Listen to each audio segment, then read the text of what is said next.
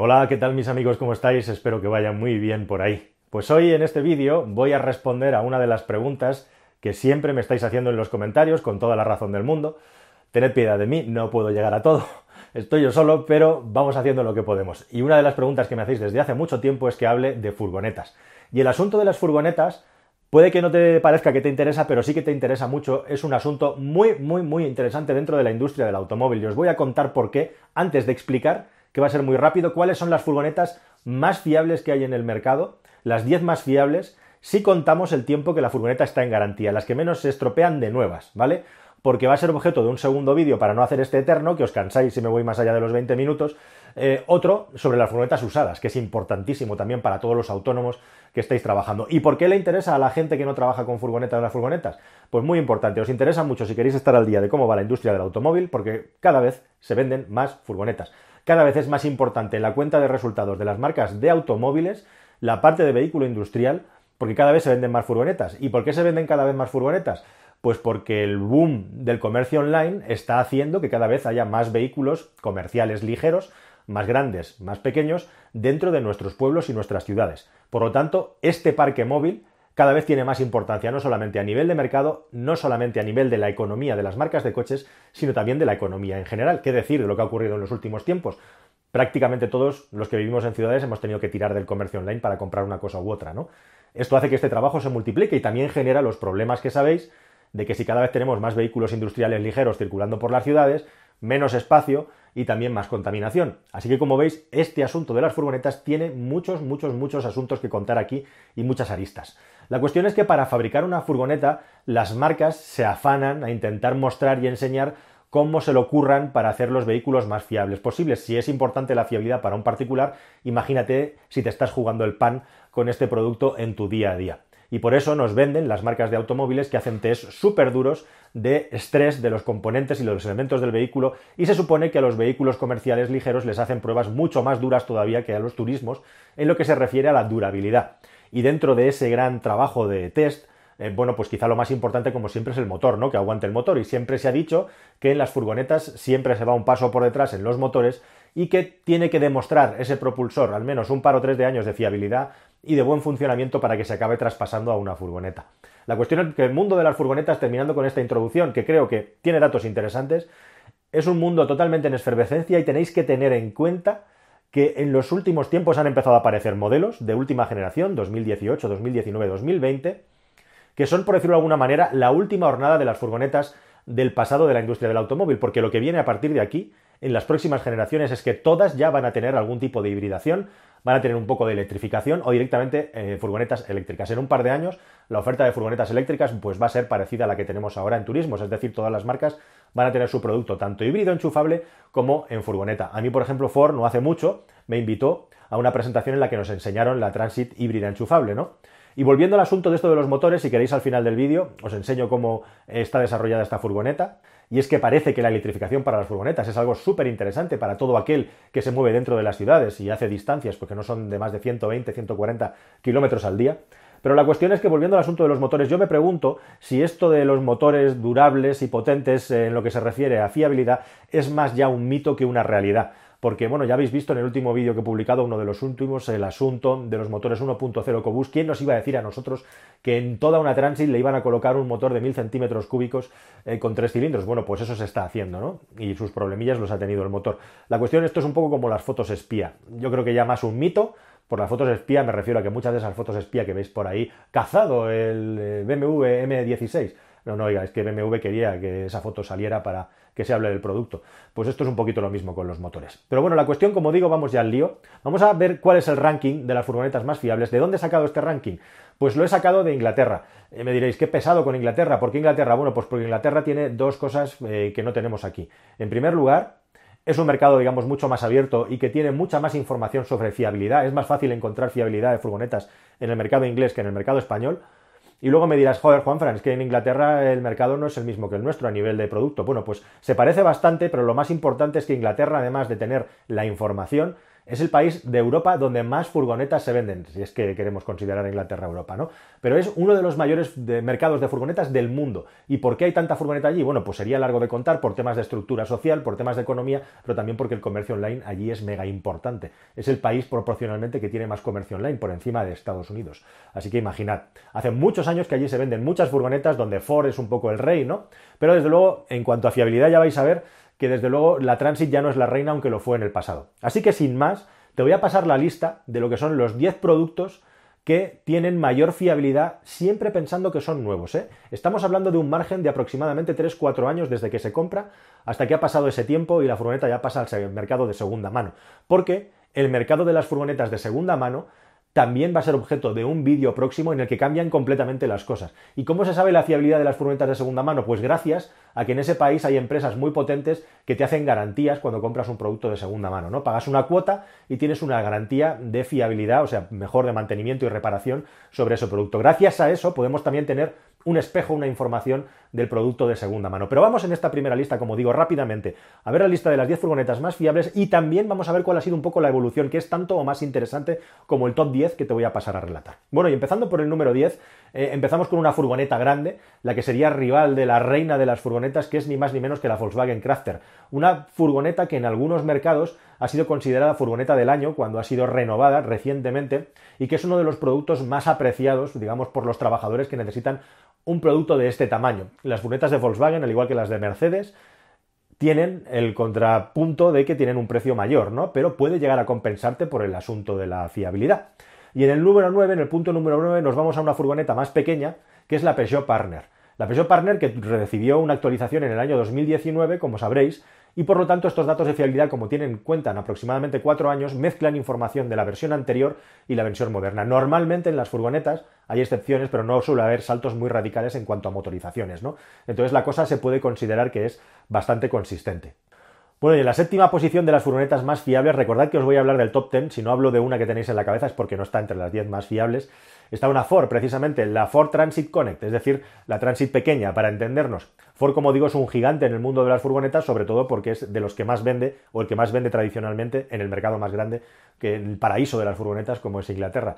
Entonces, la Transit Connect está en el puesto número 7. Y en el puesto número 6 tenemos otro vehículo eh, tradicional que ha sufrido muchísimas evoluciones a lo largo del tiempo, que es ni más ni menos que la Mercedes-Benz Vito, que posiblemente es el vehículo, digamos, más polivalente de toda la lista, el que más versiones tiene, tanto de sistemas de propulsión como de tamaños para pasajeros, para eh, transportar mercaderías, para mixto, etcétera, etcétera, etcétera. Un clásico que se sitúa entre las mejores en fiabilidad, como podéis ver, en el puesto número 6, y ojo porque vienen con mucha fuerza las Vitos eléctricas, de la que próximamente vamos a dar cuenta en este canal. Aprovecho para deciros, si no os queréis perder nada de lo que os estoy contando de fiabilidad, de fallos, de vehículos nuevos, probados de manera completamente independiente y libre, por favor suscribíos al canal, haced el favor de estar suscritos y darle a la campanilla, porque es la única manera que os vais a enterar de todo lo que está sucediendo en la industria del automóvil. Bueno, curiosamente, es el mismo vehículo prácticamente, con distintas calidades y acabados, a veces puede haber variaciones por, el, por algunos componentes, etcétera, pero en el puesto número 6 está la Citroën Berlingo, que la Peugeot Partner está en el 8 y en el 6 la Berlingo es una buena noticia, significa que hay cierta consistencia en la fabricación, en el uso que se les da y aquellas desviaciones que pueda haber en la estadística, bueno, pues aquí están bastante matizadas, ¿no? La Berlingo es la número 6 y justamente esta es una de las características de la lista, que los vehículos franceses han subido bastante en calidad y en fiabilidad en los últimos años, como os voy a enseñar en un gráfico muy elocuente al final de esta demostración, en la que, por cierto, llegado al puesto número 6, me doy cuenta que no os he dicho de dónde sale la información, si sale de Inglaterra, pero ¿quién es la fuente? Pues la fuente es una publicación de allí que hace directamente una encuesta a las 50 mayores empresas de renting de furgonetas de Inglaterra. O sea que es un muestrario muy importante, muy amplio, y en el que digamos que tenemos al menos los que venden más furgonetas de todo el país, explicándonos directamente cuáles son los fallos en garantía que tienen los productos que están alquilando y por lo tanto tenemos información muy certera y muy de primera mano, eh, con mucho número de producto en la carretera, porque son los 50 mayores vendedores, para saber exactamente qué está fallando y qué no de los productos nuevos. Bueno, y en el puesto número 5 tenemos también un producto francés, ni más ni menos que la Renault Traffic, Especialmente se han vendido con el motor 1.6 en el pasado, ahora está evolucionando y está viendo cambios en las motorizaciones, pero justamente esa versión parece que es la más fiable de todas las que han salido de este producto. De manera también que tenemos en el puesto número 4 algo que es muy habitual en las furgonetas, en los vehículos comerciales, que son las plataformas compartidas entre distintas marcas. ¿no? Ya, por ejemplo, los franceses y los alemanes, Opel y PSA, estaban colaborando desde hace mucho tiempo en la creación de estos productos y justo en el número 4 tenemos el fruto de esa colaboración, la Opel Vivaro, la Citroën Jumpy y la Peugeot Expert. En el puesto número 4, este es uno de los vehículos más tradicionales y también que parece que ha alcanzado un grado de madurez y de fiabilidad en el mundo de las furgonetas que les hacen posicionarse justo al lado del podium de las tres furgonetas más fiables que se venden en Europa. ¿Y cuál es la medalla de bronce? ¿Quién tiene el tercer puesto? Bueno, pues para empezar os tengo que decir que en el top 3 solo hay vehículos alemanes, curiosamente. Vehículos alemanes que tienen dos características. La primera es que vienen de ese país y la segunda es que suelen ser más caros de media que el resto de los productos. Un producto que se vende mucho en este mercado y que también tiene mucho uso mixto es la Volkswagen Caddy, la número 3. La Caddy que como sabéis es una furgoneta, bueno, pues que tiene ya mucha tradición y que curiosamente y llamativamente tiene un precio bastante más alto hasta el punto que podríamos decir que en ese mercado de las Kangus y de las Expert, etcétera, es un producto que podríamos llamar casi de lujo, ¿no? Igual que otro producto de lujo que hoy en día se pagan auténticos dinerales para irte por ahí de excursión es ni más ni menos que la Volkswagen Transporter. Se ha convertido en un producto, digamos, tan de lujo que casi hoy en día eh, la Transporter es un producto que es más apreciado, la T6, la versión actual, como vehículo para pasajeros que como vehículo industrial, pero como vehículo industrial y comercial tiene una vida también larguísima, recordadlo, y aunque ahora vemos menos, sigue siendo una furgoneta que se sigue vendiendo en mucho número en Europa y además es la segunda más fiable del mercado según este ranking de los mayores vendedores de furgonetas, alquiladores en este caso de furgonetas para autónomos y para empresas. La Volkswagen Transporter T6 sería la segunda más fiable en los cuatro primeros años de vida. ¿Y cuál es la campeona? Y además campeona con diferencia, y no solo con diferencia, sino que esto es una auténtica dictadura. Esto es como la Mercedes de la Fórmula 1, porque lleva muchos años ganando, pues no solamente ganan en la Fórmula 1, sino también ganan en el mundo del vehículo comercial. Y es que la Sprinter, la Mercedes Sprinter, lleva muchos años de manera consistente siendo la furgoneta más fiable en el mercado. Si tenemos en cuenta siempre, como digo, que estamos hablando de furgonetas nuevas que tienen como máximo cuatro años de vida. Es decir, cuántos problemas dan en sus cuatro primeros años de vida en los que las furgonetas, al contrario que los automóviles, recorren muchísimos kilómetros, lo normal es que una furgona en cuatro años perfectamente pueda estar ya en los 200.000 kilómetros, ¿no? Y ahí es a donde empiezan ya a venderse y donde las marcas empiezan a reciclar y a comprar furgonetas nuevas. Bueno, pues en esos cuatro primeros años, tres alemanes y la furgoneta más fiable del mundo hasta la fecha, según los rankings europeos, la Mercedes Sprinter. Pero si es interesante, este ranking corresponde a los datos más nuevos que tenemos, 2019, en el que la Sprinter es la campeona. Si esto es interesante, es igual, incluso más interesante ver